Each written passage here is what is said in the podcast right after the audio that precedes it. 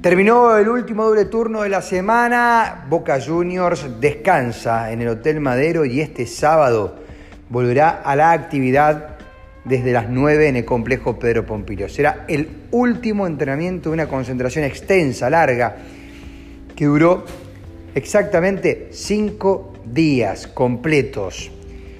Alfaro decidió que sus jugadores realicen trabajos en espacios reducidos, que no hagan actividad de fútbol formal.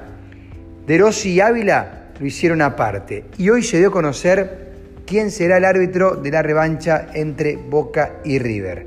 El brasileño Sampaio será quien va a dirigir el encuentro el 22 de octubre en la bombonera. El VAR será manejado por Mauro Vigliano, el argentino. Boca la semana entrante pensará en Racing y en River.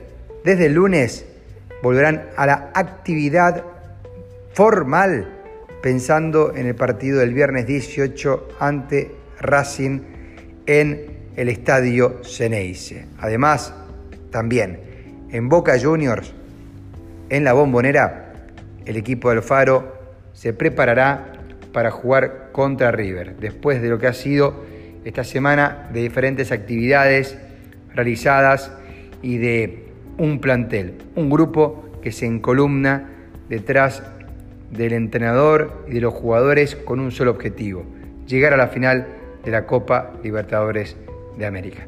Gracias por estar a otro lado y escuchar día a día mis episodios de podcast.